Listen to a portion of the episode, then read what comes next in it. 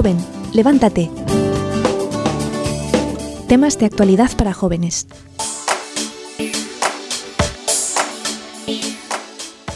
Estás comenzando a vivir la cuaresma, que es un tiempo súper, súper importante, ¿verdad, hermana Roda?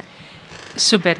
Me encanta la cuaresma, pero mm, no por alguna así como una idea medio macabra o rara. porque claro, no es normal decir ¿no? que, que me atraiga la cruz. Pero me encanta la cuaresma porque me fascina siempre que el Señor sea tan paciente con nosotros, ¿no? Que, que está siempre dando la oportunidad para que podamos convertirnos de verdad. Y porque realmente necesitamos muchísimo, o sea, lo que más quiere Dios de nosotros es que la amemos totalmente, o sea, que sea un amor total. Y ese amor no, no lo vamos a aprender ni lo vamos a ejercitar si no lo recibimos de Él. Y precisamente lo más, el signo, ¿no? no el signo, sino el hecho más grande en el que Dios muestra el amor que nos tiene ha sido dar su vida. Entonces, por alguna razón, realmente es el momento más, o sea, más importante, la, el misterio más importante que la Iglesia siempre recuerda y celebra es pues, precisamente la entrega del Señor y su resurrección. Y para ello tenemos que prepararnos. Exactamente, hermana. No queda otra. Cuando tú mencionabas al inicio que, que claro, que hablar de, de, sí, la cruz y esto, y que no sé, cuando, te, cuando tú le dices a otra persona cuaresma, yo creo que lo primero que se le viene a la cabeza es como penitencia, dolor, sufrimiento, sacrificio. o sea, y lo, lo, ponen como, lo etiquetan como un tipo así como, tú lo has dicho, hermano, como macabro, como algo que, como que yo, como que paso de ello. Pero no es así, de verdad. Y a mí me gusta mucho una frase que Benedicto XVI ha dicho sobre el tiempo de la cuaresma, que dice, la cuaresma es un tiempo propicio para intensificar vuestra vida espiritual que la práctica del ayuno os ayude, queridos jóvenes, a adquirir un dominio de vosotros mismos, cada vez más grande. Entonces, claro, como tú decías, hermana, que es un tiempo, o sea, como para trabajar, literalmente. Y eso, para intensificar nuestra vida espiritual. Una cosa sobre el sacrificio que yo noté aquí es que yo primero estaba pensando, ah, hay muchos sacrificios que yo tengo que hacer ahora, estoy obligado a hacer, como estoy lejos de mi familia, no puedo hablar con ellos, mi, mi celular no funciona aquí, no sé, tengo problemas de salud, cada, cada cosa, hay cosas pequeñas que no puedo hacer aquí, que podría hacer en mi casa. Pero entonces me di cuenta de que también hay que hacer sacrificios, también no se puede decir, ah, ya hay sacrificios, no, yo no tengo que hacer nada más. Nada más, sí. Entonces, sí, aunque no quiero, sí tengo que hacer cositas pequeñas um, en adición de las cosas que vienen con la vida. Yo creo que también si, si tú aprovechas a vivir esos momentos bien, em, te ayuda a crecer mucho en la generosidad. ¿no? Si uno lo vive en la forma de que, ay, otra vez tengo que hacer un sacrificio, es que el corazón se queda como encogida, porque no lo vives de una forma... Um, con generosidad, pero cuando uno es generosa y dice, este, aunque yo no, no lo he pensado, no, no lo quise para mí, pero es lo que el Señor me ha dado ahora. Entonces, de la actitud que uno tiene, tiene pues ahí depende todo y hace mucho bien. De verdad, sí, sí me, da, me da mucha pena pensar en todas las oportunidades de, que yo he perdido. Yo podría haber pensado, ah, voy a ofrecer esta cosa y no lo he hecho. es, ay, qué, qué impotencia. Sí, que no tenía la actitud buena. Y sí, pero es bueno también que tú has podido también aprender de eso. ¿no? Ves que en un momento dado yo no tuve la, la generosidad que tenía que haber tenido, pero puedes aprender de ello. No, no tienes que hundirte ni nada. Dices, a ver, aquí me mm, he metido la pata, pero no pasa nada, yo lo saco. sí, lo saco y así aprendes. Y luego cuando te toca vivir algo parecido, tienes más fuerza y sabes cómo enfrentarte con, con ello. Sí, yo creo que eso es como, no sé, como que el tiempo a mí de cuaresma principalmente me ayuda como a eso, a ver, me equivoco, pues me levanto, sigo y vamos, otra vez. Y porque también, pues tal vez muchas personas, yo principalmente, de verdad, soy como, me lleva mucho los sentimientos. Entonces, pues yo me puedo quedar en el hecho de, ay, ya me equivoqué, y había salido recién de la confesión, y había dicho que ya iba a hacer esto bien, y me equivoqué.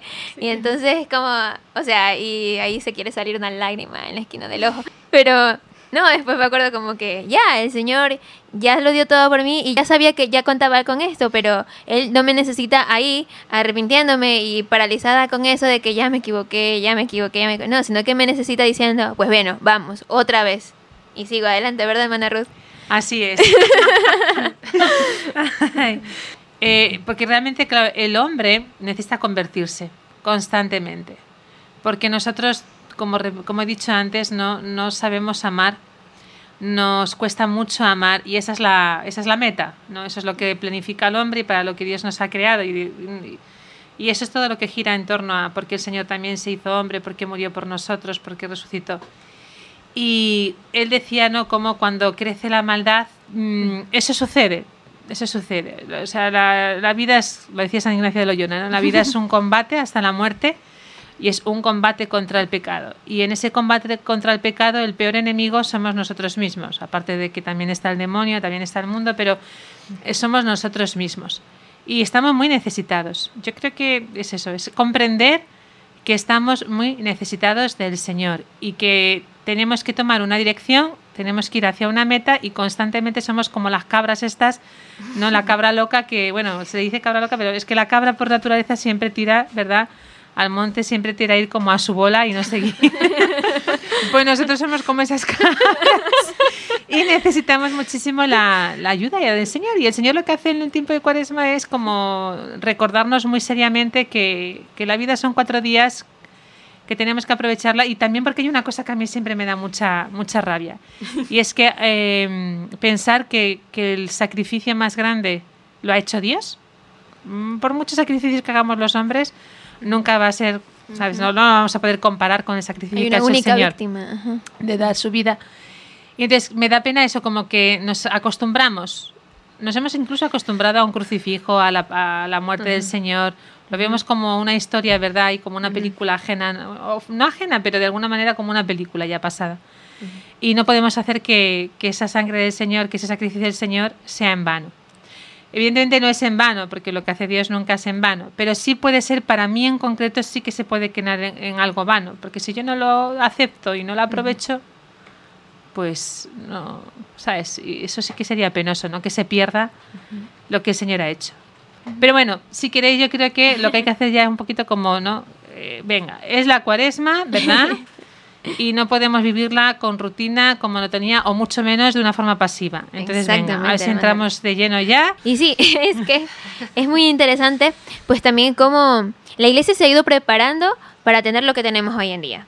Porque claro, en el inicio no estaba todo ya, vamos a tener los 40 días y que todo esto inicia con el miércoles de ceniza y no, sino que la iglesia también ha ido viendo la necesidad y también a la luz del Espíritu Santo, pues sí que han estado como ayudándonos, ayudándonos a nosotros para que nosotros también en este, en este, eh, en este tiempo previo a como gracias muy grandes, porque me impresionaba mucho como decían que al, al, en los primeros siglos también de la iglesia, este tiempo, antes de llegar a la Pascua, era un tiempo en donde todos los, los, catecúmenos se preparaban muchísimo. Era un tiempo en donde buscaban muchísimo estar cerca del Señor, porque ya cuando llegaba el día, el día sábado, ellos se bautizaban. Uh -huh. Ya, en, o sea, comenzaban a ser parte de la iglesia. Entonces era un tiempo en donde ellos tenían que purificar, que estar viendo que el, como su iniciación en la fe, tal cual, están aprendiendo muchísimo. También eh, más adelante, pues es ya. Es que, perdona que te interrumpa, sí. Génesis, pero si te das cuenta, es un paralelismo de nuestro propio camino al cielo. Uh -huh. Porque, claro, tanto el, o sea, el bautismo está muy unido a la Pascua, porque precisamente no es un fruto de, de lo que es, es, de lo que es la entrega de la, o sea, la muerte del Señor, su triunfo sobre, sobre el pecado y la muerte, no con su resurrección. Y es para nosotros es la puerta, ¿no? Para, uh -huh. para, la, para una vida nueva en Dios, para el cielo. Ya la vida definitiva, la vida eterna. Entonces, eh, los primeros los cristianos, en el tiempo de los primeros cristianos, claro, ellos tenían una conciencia muy viva ¿no? de lo que eh, había hecho el Señor por ellos y de lo que y, y cómo nos, no nadie somos dignos y del tesoro que suponía. Entonces, claro, no, no podías recibirlo sin más, ¿no? Pues ahora sí, me parece interesante, venga, bautícenme. No, sino que realmente eran conscientes ¿no? de que suponía morir al hombre viejo, ¿no? A una vida de pecado y renacer a una vida nueva en el Señor. Entonces, por eso para ellos era muy importante. Era, claro, es la mayor gracia que puedes recibir, ¿no? En la vida, más que cualquier otra cosa. Entonces, por eso ese tiempo de preparación tan, tan intenso. además tenían una conciencia muy viva del, del, pecado ¿no? y de esa situación, como, pues eso es como pasar de las tinieblas a la luz, de la muerte a la vida. Y es un paralelismo, en realidad es porque también nosotros, claro, para llegar al cielo tenemos que prepararnos despojándonos de ese pecado y de ese hombre viejo. Y por eso también la cuaresma es un tiempo fuerte en el que volvemos como a tomar conciencia de que ese es el camino en el que estamos, esa es la vida ¿no? a, a la que aspiramos y a la que tenemos que estar preparándonos constantemente. Exactamente, a mí me llama mucho la atención cuando, claro, te dicen el bautismo que te hacen, o sea, el Señor te da la gracia de ser hijo de Dios, heredero de los cielos. O sea, que es que se abre totalmente la puerta para nosotros allá. Y claro, también es muy importante ver cómo en la historia también se dice que en el siglo IV, cuando ya se terminaron las persecuciones de la iglesia, pues también se, se comenzó a organizar mejor este tiempo y entonces decían que aquellas personas que, que, se, que, o sea, que veían que tenían muchos pecados y que de verdad que, que querían hacer penitencia para poder curarse de ello también, entonces comenzaban con esto, pues primero en su cabeza les ponían la ceniza, entonces ellos pasaban a ser de la orden de los penitentes, o sea, ellos comenzaban a hacer penitencia. Y los que tenían, o sea, los que sabían que habían pecado gravemente, era una penitencia pública, todo el mundo sabía que ellos estaban haciendo... Y que también, si os acordáis, ¿no? en el Antiguo Testamento uno de los eh, signos donde el pueblo de Israel manifestaba al Señor esa actitud de conversión, de querer no eh, morir a su o sea, que en ese momento que eran conscientes de que solo Dios puede perdonar y hasta ese momento no, no, se, podía. No se podía. Pero sí lo que hacían ellos era no su manera de arrepentirse y de pedir perdón al Señor y poder conseguir su misericordia era precisamente el ayuno, el vestirse de, De saco, el Ajá. echarse ceniza, sí, de ahí viene, de ahí viene. Exactamente.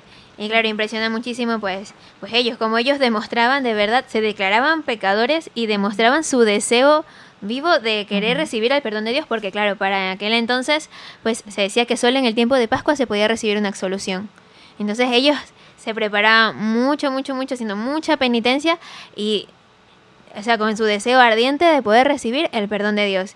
Y a mí me impresiona muchísimo porque, claro, nosotros no podemos irnos lejos de ello porque también estamos en eso. También es increíble cómo también la iglesia, pues con sus signos y siendo como muy madre y muy maestra, pues nos pone como tres cosas que tal vez para, para los hombres pues podrá sonar como amargo, como algo como como que no me apetece tanto, pero sí son como unas caricias que, que, que la iglesia pone ahí, como son cosas dulces, el hecho de hacer oración, de dar la limosna y de hacer ayuno, que pueden, pueden sonar como desagradables o como que, o, o sea, como que ya no, o como que no quieres en sí, pero es que necesitas prepararte para esto tan grande que es el perdón de los pecados en aquel entonces y pues nosotros también porque estamos en ello, viviendo la rememoración, el, el convertirte y creer en el Evangelio.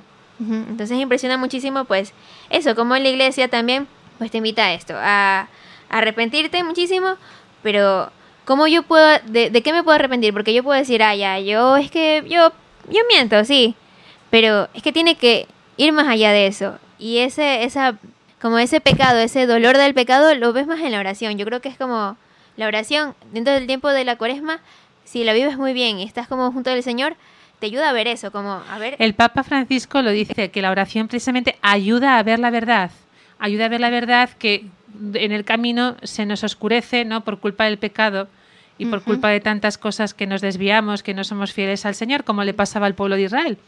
Si es que esto, esto ya viene desde, desde el inicio, ¿no? verdad, un poco Siempre es así. que somos. Así es, así es. Entonces, él decía eso sí, la- precisamente intensi- intensificar la oración uno de los frutos que tiene, porque tiene muchos más y muy importantes, pero uno es que podamos ver la verdad, ¿no? Sobre, sobre nuestra situación en cuanto al pecado, en cuanto a nuestro amor al Señor, en cuanto a lo que nos ama el Señor a nosotros, lo que ha hecho por nosotros, lo que estábamos diciendo antes también, ¿no? Que vamos hacia el cielo, que hacia allí tenemos que caminar, tiempo, este tiempo es el tiempo propicio para intensificar nuestra vida espiritual. Y nosotros, pues como jóvenes, tenemos que estar muy pendientes de ellos. Pues como también nos ha contado Elizabeth, pues sí que es necesario que la- las personas nos sacrifiquemos, que hagamos algo que vaya más allá, que estemos venciendo siempre nuestra voluntad. ¿Para qué? Para dormi- dominarnos a sí mismos. Porque eso es lo que el Señor también desea mucho, que no nos dejemos llevar por nuestros placeres, por nuestros sentimientos, sino que estemos buscando eso, el dominio de sí mismo para gloria de Dios, para bien de las almas que tenemos a nuestro alrededor y para nuestra propia santificación. Entonces, en vista de esto, pues decíamos que la iglesia este, nos da como tres consignas. La oración, donde pues precisamente es eso, es para intensificar esa, esa vida espiritual, yo tengo que conocerme más. ¿Y quién me, quién me puede conocer, quién me puede mostrar quién soy? pues solo Dios, que es el que me ha creado y Él sabe quién soy. Y de esta manera, en la oración, pues yo puedo ver con mayor claridad, es como me prenden la luz. Entonces yo puedo ver con mayor claridad esos pecados que estoy conociendo, que, que, estoy, que estoy cometiendo y que el diablo pues no me permite verlos, sino que me los tiene ahí como secretos, me los encubre. Pero en este tiempo el Señor da muchas gracias en ello, como en, en dejarte ver tus pecados. Y que ya por ellos ha muerto, porque no se queda solo en como mírate pecadora, vístete de sayal y vas a por la ceniza, no, sino como que el Señor te invita a ver en este tiempo también su amor, o sea, tus pecados y su amor, y que su amor es más grande que tus pecados, y que no por eso te tienes que caer en el abandono y destruirte ahí la vida, no, sino que pues vamos a salir adelante porque la sangre de Dios ya, ha redimido todo ello. El otro punto, la otra consigna que nos da la iglesia para vivir este tiempo, pues es la limosna. Entonces a mí me impresiona muchísimo, este, también como el Papa Francisco mencionaba en alguna homilía anterior que he escuchado de Monseñor Giovanni, donde decía que el Papa mencionaba así como con mucha fuerza que eh, Jesús está en la carne del pobre, pero en la carne, o sea, en, la persona mismo, no en el pobre que está enfermo, no en el pobre solo que, tiene pobreza espiritual porque no conoce a Dios, alguna cosa, cosa así, sino en la carne del pobre, es tangible ahí. Entonces a mí me impresiona mucho pues eso, de que en este tiempo también el Señor nos invita a eso, como a la limosna. No a dar lo que me sobra, sino a darlo, a dar, a dar todo, a dar todo, a dejar de ver por mí, sino que abrir los ojos y ver que no estoy yo solo aquí, que no soy yo solo y mis pecados, sino que están las almas alrededor y, también que tienen que llegar a Dios. Hermana Stacy, tú que me asientas así yo. ¿Qué te parece las iguanas del parque las iguanas? sí, no, pero yo creo que también es importante ver con, con este tercer punto de, de, la limosna la importancia de no verlo solamente como algo material, pero es dar de ti, no dar de uno mismo. Entonces es un tiempo para, mm, para estar mm, más consciente de eso, de, de que tengo que darme, tengo que olvidarme de mí, tengo que no ponerme en el centro que tantas veces tenemos la tendencia siempre a volvernos a ponernos en el centro. Entonces, gracias a Dios tenemos este tiempo justo para poder luchar contra eso, para poder dar de mí, poder dar mi sonrisa, dar de mi tiempo, dar de, de todo. Entonces, es importante, sí. Exactamente. y, y pues bueno, por último tenemos el ayuno, que no menos importante porque también a mí es que me impresiona muchísimo que el Papa dice que es una manera de desarmarnos que si nosotros vemos como el alimento aquel, aquello que, que pues puede darnos fuerza, porque simple, simplemente te suelen decir, pues el desayuno es la comida más importante del día, porque con eso tienes fuerza para todo tu día. Ahora, en la iglesia me dice, des, desayuno es lo que me da fuerza, pero la iglesia me pide ayuno, en el des. Entonces, como a ver, entonces, ¿por qué la iglesia me pide eso? Pero el Papa lo dice que tenemos que de esa manera nos desarma, pero no porque nos quiere ver ahí débiles y sin hacer nada.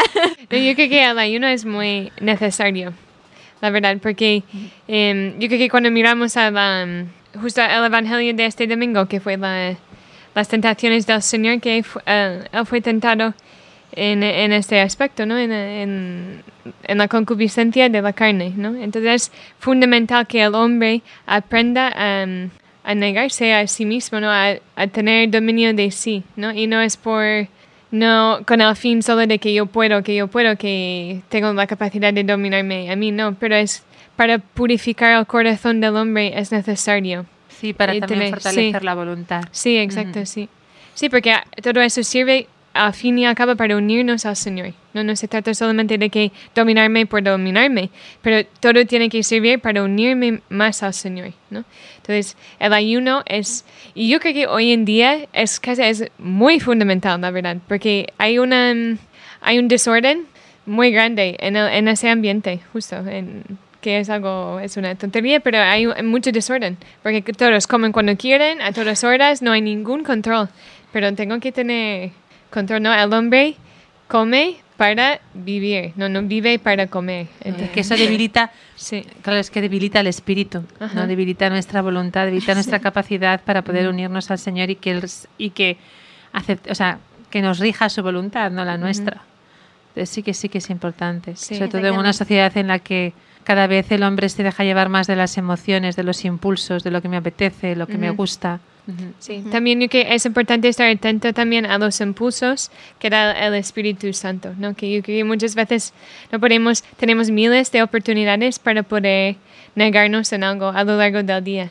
No, eh, San José María Escriba dice que no debemos pasar ni una comida sin negarnos en algo. ¿no? Y ese es que no es cuaresma, es todos los días. Exactamente, ¿no? y Sí, es que que a mí me sorprende muchísimo eso, hermana, ya que las toma, ya la, la- la- has mencionado esto ya. Es que claro, uno puede decir es que la, el- la abstinencia de la carne es solamente para el tiempo de cuaresma, pero es que la iglesia nos dice que es algo que podemos que tenemos que hacer todo el año.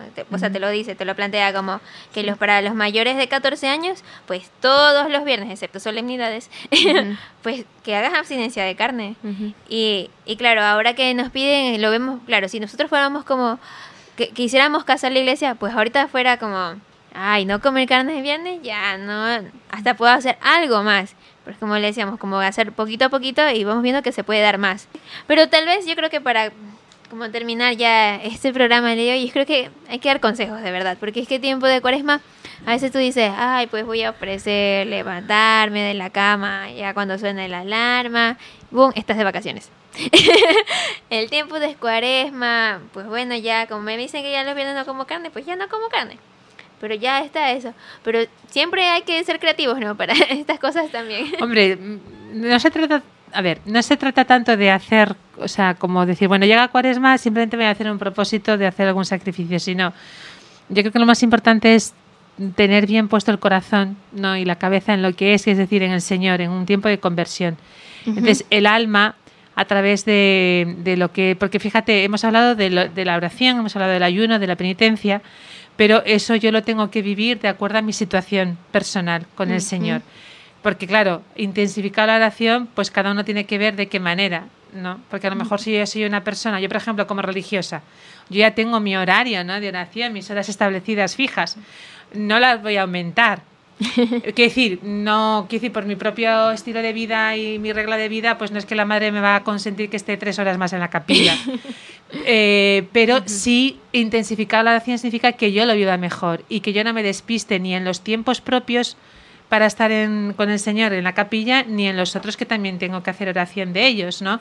Eh, como es pues cuando estoy cocinando, cuando estoy limpiando, cuando estoy dando una charla, cuando lo que me toque, lo que me toque vivir, ¿no? Pues yo puedo intensificarla precisamente intentando estar más unida al Señor, intentando hacerla mejor. En cuanto a la limosna, ay, ese sí que es un amplio, es muy amplio, ¿no? Porque uno tiene que también lo mismo ver en qué situación se encuentra, qué tendencias son las que más le, más le, le sofocan y le tienen esclavo atado al pecado y entonces ahí también ver qué es lo que más puede dar. Yo, por ejemplo, cuento algo muy sencillo, ¿no? Eh, mm, pues como estoy siempre muy atareada, ¿verdad? Y, y con muchas responsabilidades, pues a veces, claro, a mí me agobia mucho cuando todo el mundo, estás en el momento intentando solucionar una cosa u otra, y todo el mundo viene y pero te das cuenta que es una miseria tuya, ¿no? Y que en realidad tienes que tener un corazón grande y decir, bueno, pues no importa, yo estoy haciendo ahora esto, pero ahora viene alguien que lo necesita más, pues intentar, ves, dominar la limosna en el sentido de intentar dar más de, de- de- de mi tiempo y de mi eso, sabiendo controlar y no agobio, o sea, y no dejándome llevar del agobio, por poner un ejemplo. Y la limosna es un- puedes dar de mucho, ¿no? Puedes dar de tu sonrisa, de tu tiempo, de, un montón de, de co- de no- de un montón de cosas. Quizás más en el sentido positivo. Y luego el ayuno, pues igual, aparte de que es verdad que siempre viene bien un ayuno material, y eso es verdad que no hay que descuidarlo porque todas las penitencias externas ayudan a la más importante que es la del la corazón, ¿no? que es la conversión del corazón, la interna. Entonces, no descuidar el poder hacer esos sacrificios ah, y por otro lado que eso te ayude a realmente no ayunar de lo interior, que es tantas veces de quejas, de duros, de juicios duros, de a veces no Mm, frialdades con el Señor, eh, de eh, olvidos del Señor, tantas cosas que no sé, que, que son por desgracia lo que, ¿no? lo que tenemos. No sé, cada cual, yo creo que cada cual tiene que ponerse delante del Señor y decir, vamos a ver, Señor, venga, esto no es de broma. Y yo me quiero convertir de verdad porque tú para eso has muerto en la cruz y es lo que, me está- lo que quieres de mí. Si tú estás deseando, ¿no? Cambiar mi corazón. Pues bueno, nada, entonces con eso hemos terminado nuestro programa de hoy. En esta cuaresma Jesús está echando redes. No te pierdas la oportunidad de encontrarte con el Señor y vivir un encuentro personal con Él. Jesús te espera.